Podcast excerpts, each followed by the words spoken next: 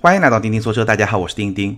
最近这几天呢，我看了一下二零一九年到现在为止的中国车市的一些表现，但这是我日常工作的一部分吧，也算是。但确实是感到了一股深深的寒意，整个市场相当的低迷。我相信很多关心中国车市的朋友应该也都能感受到。不过呢，在这个低迷的市场里面呢，还是能够看到一些亮点。这个就是今天咱们要聊的话题。这个亮点就是日系车在今年过去的第一季度，包括一到四月，它的表现相当的亮眼，在一个低迷的市场里面表现的相当的不错。那今天这期节目呢，就跟大家来聊一聊这个话题，以及我个人对这种现象的一些解读吧。当然，也只是纯粹个人的一些观点。好，我们先来看一些事实。二零一九年的中国车市可以说是相当的低迷。我先来说一些数字吧。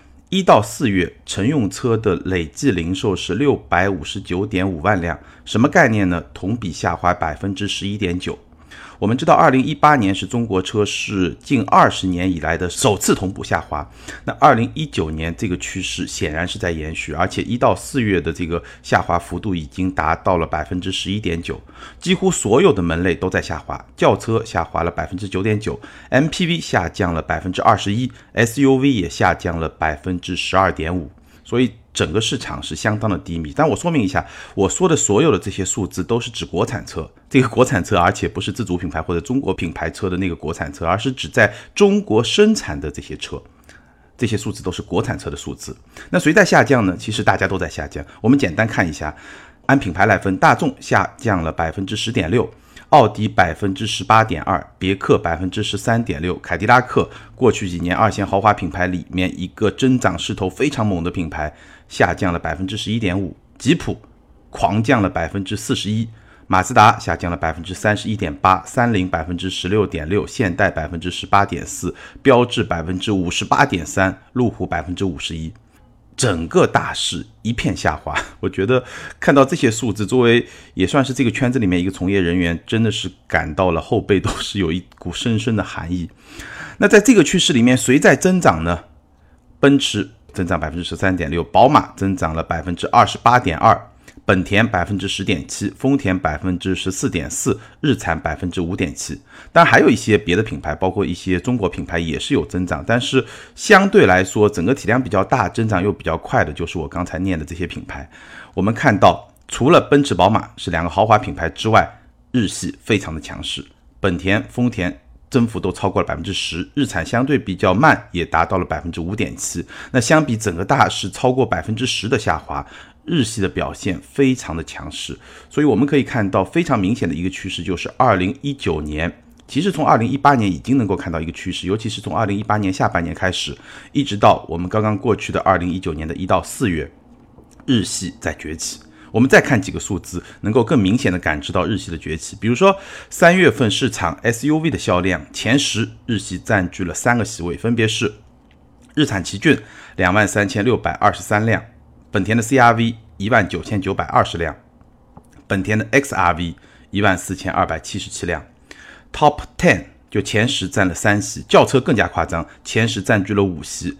轩逸四万四千九百四十八辆，卡罗拉两万九千六百辆，思域两万一千零八十九辆，雅阁两万零四百十二辆，雷凌一万八千三百八十八辆，轿车前十占据了五席。另外五席是什么呢？大众占了四席，还有一辆是别克英朗。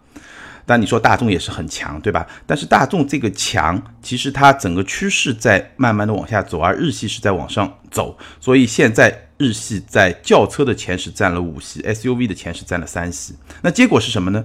结果是早两年的时候，我们可以看到整个中国市场日系整体的销量是跟大众持平的，这是二零一七年、二零一六年差不多是这么一个情况。而到现在呢，日系和德系相当。也就是说，大众再加上奔驰、宝马、奥迪这些豪华品牌，全部加起来和日系相当。所以呢，整个日系车上升崛起的这么一个势头还是相当的明显。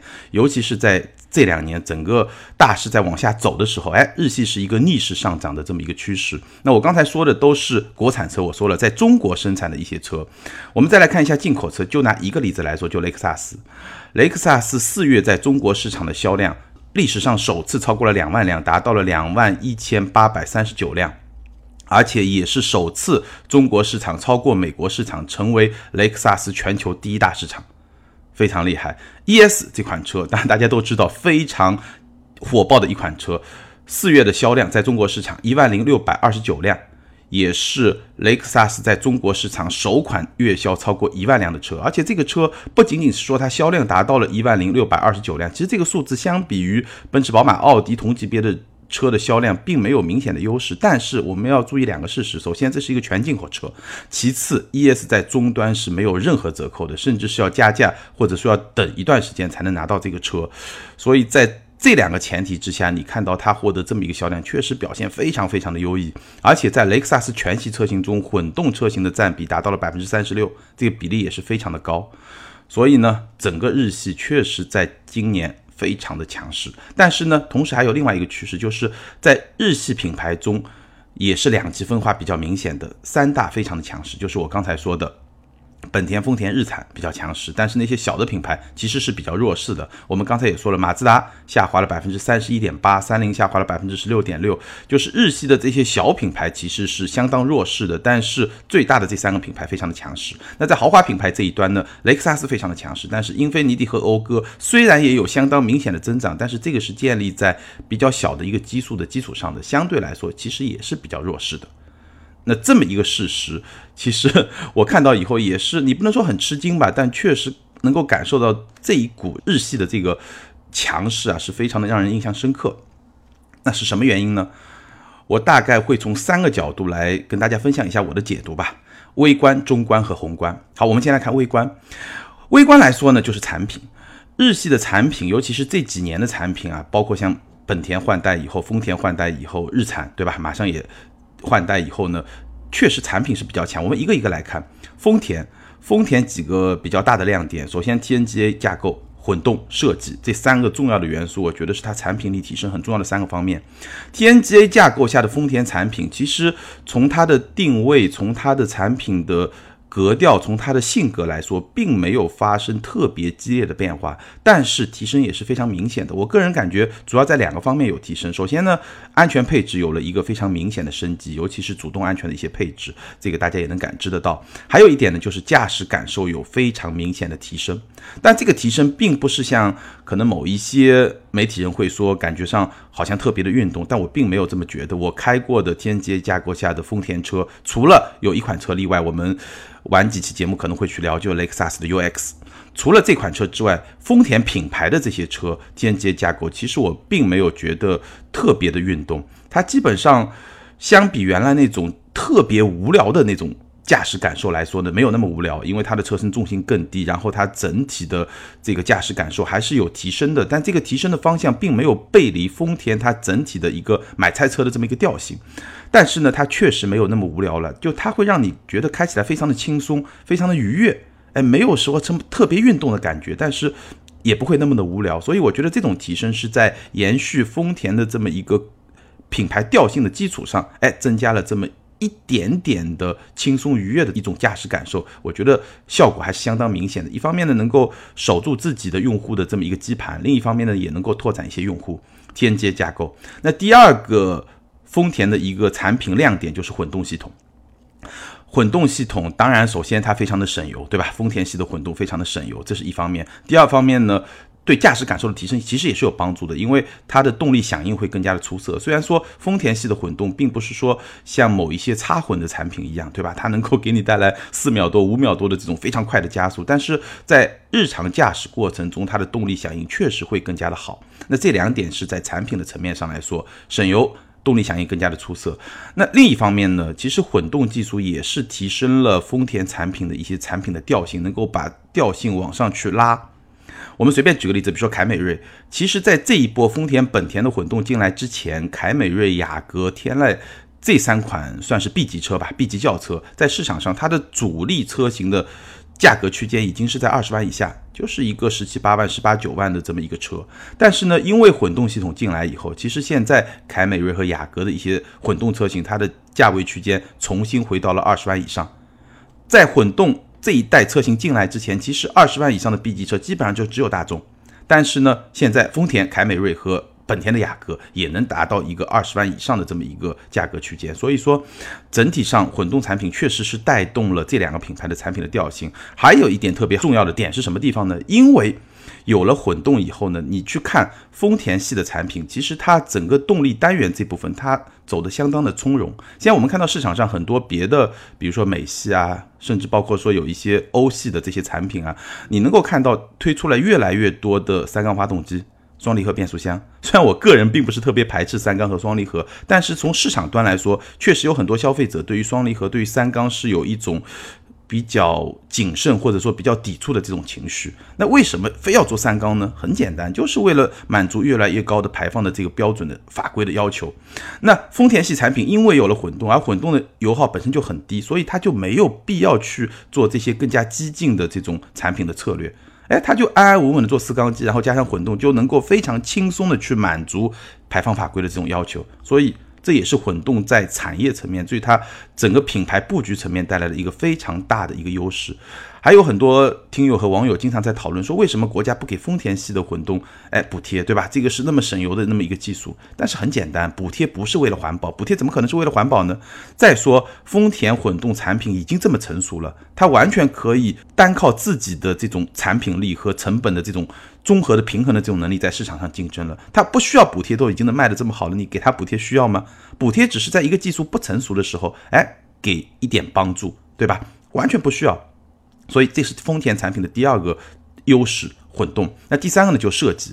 丰田这一代的产品在设计上有非常大的突破，无论是凯美瑞、亚洲龙，包括新款的 RAV4，包括我们已经看到的新款的汉兰达，其实整个设计有非常大的一种突破，包括 CHR、奕泽这些车，对吧？从设计上来说，我觉得变化其实比它整个产品本身，甚至比 TNGA 架构带来的变化会更加的明显。那在设计上也是能够对年轻人有。更强大的这种吸引力，所以呢，天阶架构、混动设计，我觉得这三点构成了这一代丰田产品比较强的一种产品的竞争力，这种产品的层面。那我们来说本田，其实也差不多，混动，本田的混动跟丰田的混动各有优势。其实从技术本身的特点来说，本田的混动表现会更加的出色，无论是在节油的这个层面，还是说在对动力加持的这个层面。只不过呢，丰田的混动毕竟年份更长，所以它的可靠性已经得到了时间的验证。而本田混动呢，在这一点上可能还是要再过几年，我们才能给出一个非常有把握的这么一个判断。但是无论如何，从技术上来说，确实它也更加的省油，它对动力的加持也更好。而且呢，跟丰田系的产品是一样的，因为有了混动技术的存在，所以它在满足排放标准这方面会更加的从容，也就没有必要去。推一些市场接受度还不是特别高的前沿的技术，它不需要，对吧？人家不需要做这些事情。那这样的话，它整个产品的整个动力的系统啊，各方面都会更加的从容。而且另一方面呢，它也确实提升了产品的调性。而且呢，本田还做了一件事情，就是雅阁的混动的起步价是十九万九千八，二十万以下能够买到一辆本田的混动，这是本田做的一件非常有。你也不能说它有前瞻性嘛，因为当时也是一个特定的市场环境，对吧？当时本田的 1.5T 发动机因为机油门受到了非常大的困扰，在 CRV 这款车型上，那么正好要推雅阁，那怎么办呢？它的一个补偿的办法就是把混动的门槛往下拉，拉到二十万之下。当时有这么一个背景在，但是无论如何，把混动车型的门槛拉到了二十万以下的这么一个价格区间，确实也对本田混动一下子就起来了这么一种态势，是起到了一个。推波助澜的作用，包括现在奥德赛混动出来以后，关注度也是非常的高。所以本田第一个方面也是混动，第二方面呢，同样是设计。这一代本田的设计，从思域开始到雅阁，整体上还是一个偏向年轻化的设计。虽然说本田的这种设计可能不像丰田这一代的设计，让大家觉得眼前一亮，或者说 也不一开始可能不是眼前一亮，一开始大家都觉得大吃一惊，怎么是这样的？一开始可能大家还不是特别接受，但慢慢的从市场的反应来看，其实接受度是在不断的提升的。那本田没那么夸张，但整体上也是一个偏年轻化的设计。但本田还有一些自己特别擅长的部分，也做得相当的好，比如说对空间的挖掘。雅阁的车内空间是非常出色的，在日系三强里面绝对处于一个领先的位置，已经基本上达到了德系像迈腾啊、帕萨特这些在中国市场加长了以后的德系 B 级车的这么一个水平。雅阁跟他们其实差不太多。CRV 虽然是一款紧凑型的 SUV，但它对车内空间的挖掘也是非常的充分。那我前两天正好是比较深入的试驾了 CRV，其实 CRV 上市已经有两年了，我们很早以前也聊过。但是呢，我前几天正好有机会比较深入的试驾了这款车，所以呢，接下来找机会也跟大家聊聊这款车。这款车给我留下了非常深刻的印象，它的优点和缺点非常的明显，但它的市场表现确实是非常好，因为本质上来说，它是一款非常平衡的车。一辆非常好的买菜车，包括雅阁也是非常出色、非常平衡的一个家用车。你说它有多惊艳也没有，但是呢，真的对于家用来说，你也很难挑剔出一些特别明显的一些不好的地方。小的细节能够挑剔出来的不少，但是整体来说还是一个相当平衡的这么一个角色。这是本田。那日产呢？两大抓手，一个就产品力，一个就性价比。我们看日产有很多卖的相当好的车，轩逸、奇骏、逍客。不过呢，跟丰田和本田相比，我觉得日产相对来说有一个软肋，就是天籁。天籁会不会成为日产的天花板呢？这一点我们还有待观察。我们看一下销量数据，三月天籁卖了七千多辆，雅阁是两万多，凯美瑞是一万六千多。但天籁上市时间最短，现在还在一个销量爬坡的过程中，所以呢。眼下我们可能也很难给出一个结论，就说它好还是不好。但是相对来说，我个人觉得天籁的竞争力相比于凯美瑞和雅阁来说还是有差距的，因为天籁没有混动，天籁是 2.0T 作为一个往上打的这么一个产品。但是天籁的 2.0T，尤其是跟天籁这种特别强调舒适性的这么一个调性，有多少用户会去选这个 2.0T？我觉得非常值得怀疑。但是无论如何吧。走量的车型也不少，对吧？所以整体上从产品上来说，这个三大品牌确实是达到了怎么说呢？这一代产品的产品力还是比较强的。所以从微观的角度来说，他们的产品力确实能够支撑他们在今天的市场上取得比较好的表现。但这并不是日系崛起的唯一的原因，这是微观的层面。那从中观的层面来说呢？我觉得这一波日系崛起最重要的一个原因就是一些市场策略。最核心的一个市场策略就是所谓的双产品战略。什么叫双产品战略呢？我们看一下，丰田，你想象一下，我们每个产品大概梳理一下。丰田奕泽 CHR 这两款车本质上是一款车吧？卡罗拉雷凌是一款车，凯美瑞和亚洲龙有点差别，但也是在同一个市场区间。未来呢，RAV4，一汽丰田、广汽丰田都会生产 RAV4，汉兰达。广汽丰田、一汽丰田都会生产汉兰达，甚至包括说像进口的埃尔法和威尔法也是分别在两个渠道进行销售，这就是双产品战略。就我每一个细分市场我都安插两个产品，然后分别在一汽丰田和广汽丰田生产或者说销售。本田也一样，缤智 XRV、凌派享域、奥德赛艾力绅、冠道 URV、雅阁 Inspire，基本上主力产品都是一款产品，哎。打造成两个不同的形态，然后分别在两个合资企业进行生产。那日产呢？主要的合资企业只有东风日产这一家，那它怎么办呢？比如说轩逸就是两代同堂，现款轩逸加上一款已经卖了十几年的老款轩逸，两代同堂。那新轩逸上了以后呢？我个人的判断，两代同堂是肯定的。那会不会三代同堂呢？我觉得可能性不大，更大的可能性是新款轩逸那就是轩逸，然后把现款的轩逸呢变成轩逸经典，然后接着继续是两代同堂来卖。所以每一个细分市场都用两款产品来打，这就是日系的双产品战略。其实双产品战略，日系并不是始作俑者了，对吧？我们知道大众已经玩了多少年了，迈腾、帕萨特，对吧？这边有朗逸，这边有宝来，这边有速腾，这边有零度，早就玩的非常溜了。但是呢，对于日系来说，曾经没有玩，现在玩，那它自然就会带来增量。其实，在我个人看来，我觉得。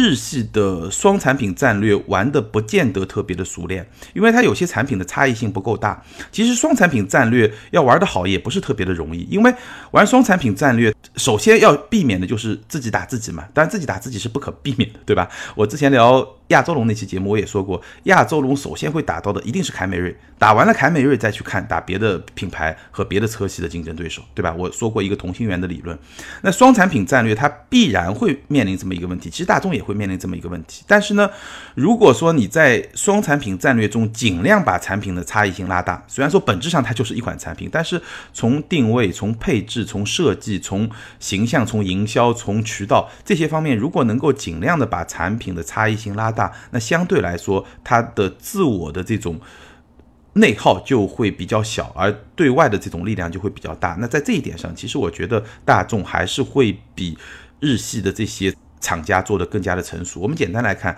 比如说上海车展的时候，我聊过大众的 SUV 产品线。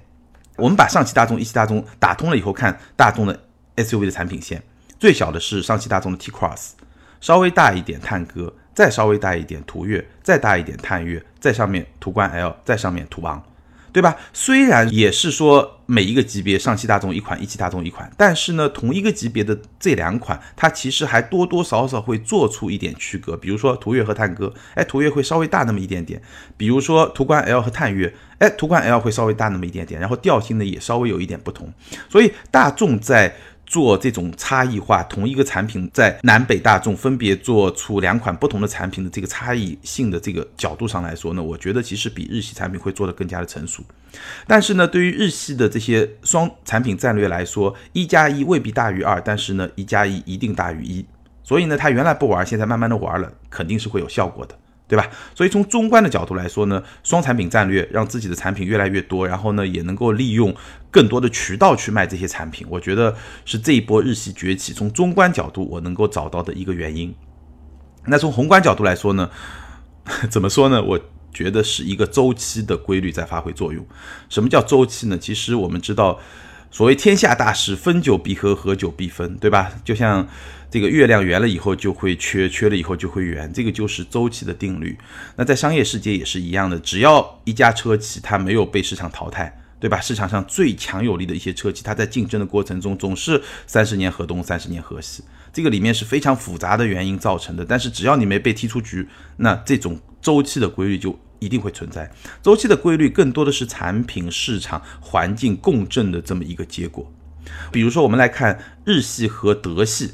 对吧？这两大车系在中国市场的表现，其实非常明显的能够看出来这种周期规律的一些作用。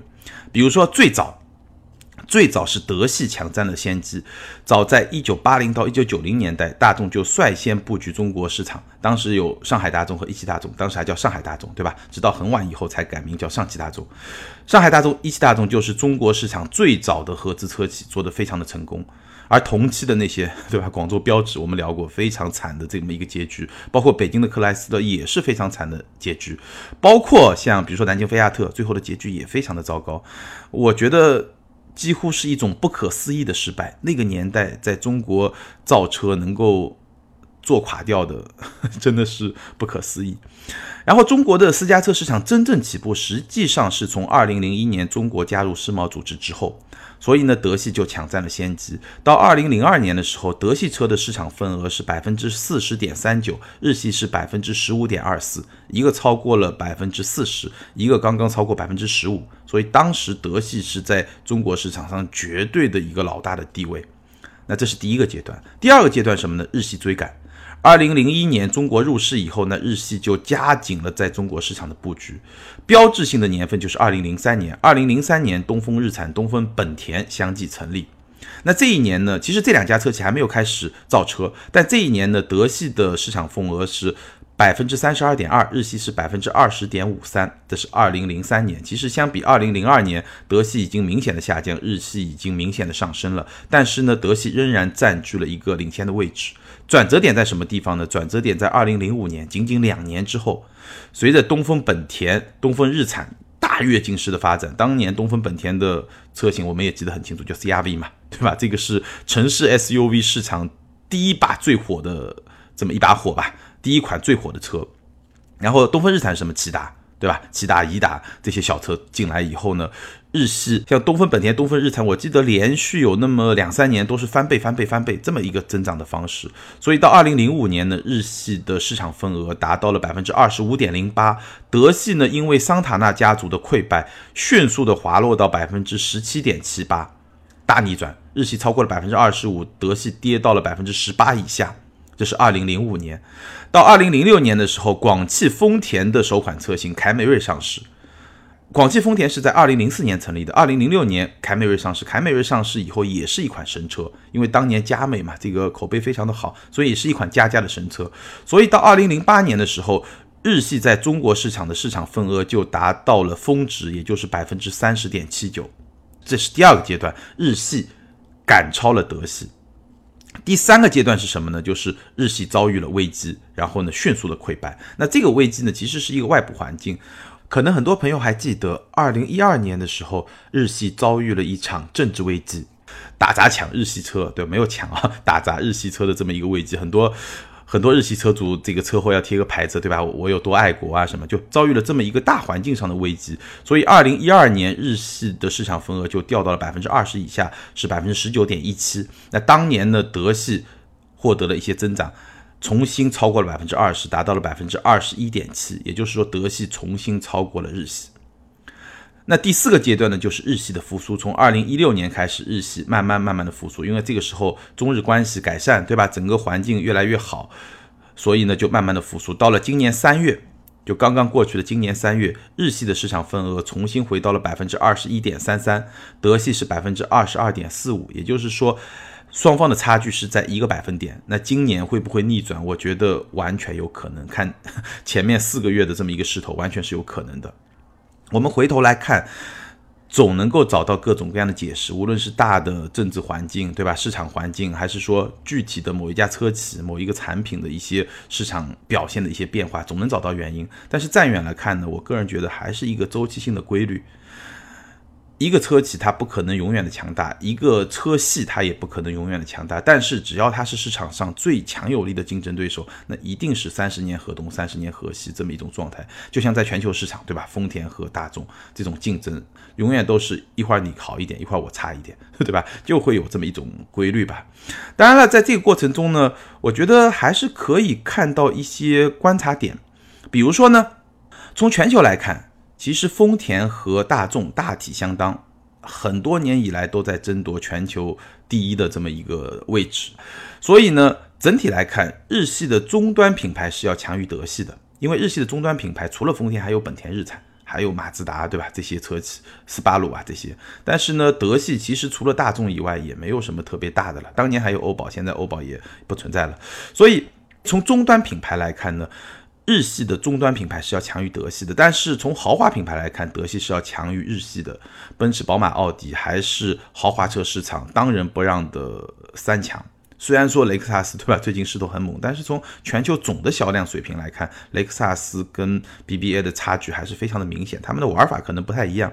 所以整体上来看，从全球来看呢，日系和德系的这种平衡关系大概是这么一种关系：终端日系更强，豪华德系更强。但是呢，终端。大众这个品牌从全球的表现来说也是不错的，基本上跟日系的老大丰田是相当好。这是第一个观察点。那第二个观察点呢？其实我觉得很有意思啊，就是你去看，虽然说日系崛起这一段日系非常的强，但是日系各品牌的风格其实是非常不一样的。丰田是非常稳重的一个风格，就是说。当市场增长非常快的时候，其实我感觉上它是在有意的控制自己的节奏。当整个市场增长非常非常快的时候，它会把自己的速度压下来。哎，我慢慢来，我没那么急，我来练内功，我来把自己的产品线调得更好一点，大概是这么一个感觉。但当市场跌得很快的时候呢，哎，它又 hold 得住，它不会跌得特别快，所以它有点像咱们股市里面的那些大盘蓝筹股，对吧？所以整体相对来说会比较的平稳。但是本田就完全不一样。本田就是那种上蹿下跳，所以本田今年一到四月的增长就非常快。但是为什么增长快呢？是因为去年一到四月它跌得很厉害。我们知道去年一到四月本田遭遇了机油门，对吧？所以下滑的非常厉害，下滑的非常厉害，所以去年的基数就很低。那今年就增长就会很快。但是今年增长那么快了以后，基数就会比较高。如果说未来遇到一些新的挫折，可能它又会比较低迷。所以本田就是一个上蹿下跳，就市场表现可能哎反差会比较大的这么一个品牌。那日产呢？就是我刚才说的，其实我觉得在三个品牌里面，从今天的产品线来看，日产还是相对会有那么一些隐忧，因为对于终端品牌来说，其实有一个台柱子的车型，日产台柱子的车型天籁，我觉得它的产品力和它至少今天我们能够看到的表现，其实相比本田和丰田来说，我觉得。好像还是要稍微弱了那么一点点，所以呢，日产还是有一些隐忧的。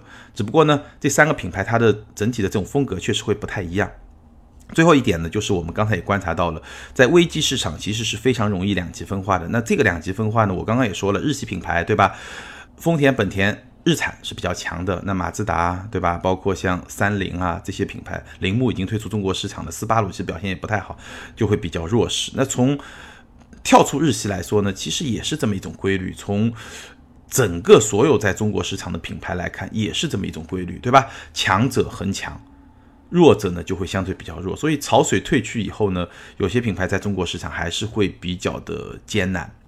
好，以上就是我对于这一波市场低迷之下日系崛起的原因的一种解读，从微观、中观和宏观的角度给出的这么一种解读。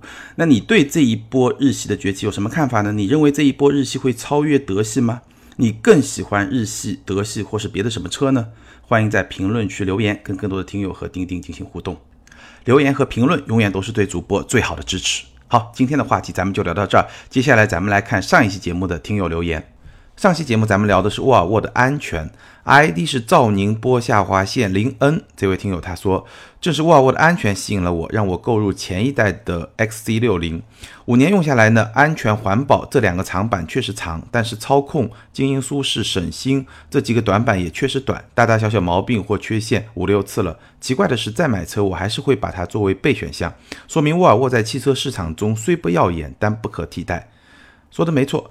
沃尔沃的安全标签，包括说安全特性，在今天的市场里面，对于相当一部分群体来说是相当有吸引力，甚至可以说是有一些不可替代性的。就像下面一位听友他说的，下面一位听友 ID 是 YOSN，这位听友呢留了好几条留言，他应该是一位前沃尔沃 4S 店的销售，但是最打动我的是下面这一句话，他说沃尔沃是付款人不是开车人最多的品牌了，为了最亲人的安全。确实，我身边也有很多朋友，包括咱们的听友中也有很多这样的朋友，可能就是冲着安全、冲着环保这几个标签去买的沃尔沃。好，欢迎这两位听友把你们的联系方式通过个人微信号全拼的钉钉小马甲留给我，你们将获得的是由途虎养车网赞助的价值三百九十九元的途虎王牌汽车应急启动电源，一万毫安。而且带防反接的智能加，支持十二伏四点零升排量以下的汽油和柴油机的启动。好，更多精彩内容，尤其是视频内容，欢迎关注我们的微信订阅号“钉钉说车”。你也可以通过新浪微博钉钉说车钉钉来跟我进行互动，或者通过个人微信号全拼的钉钉小马甲来加入咱们的微信聊车群。好，今天咱们就聊到这儿，下周接着聊，拜拜。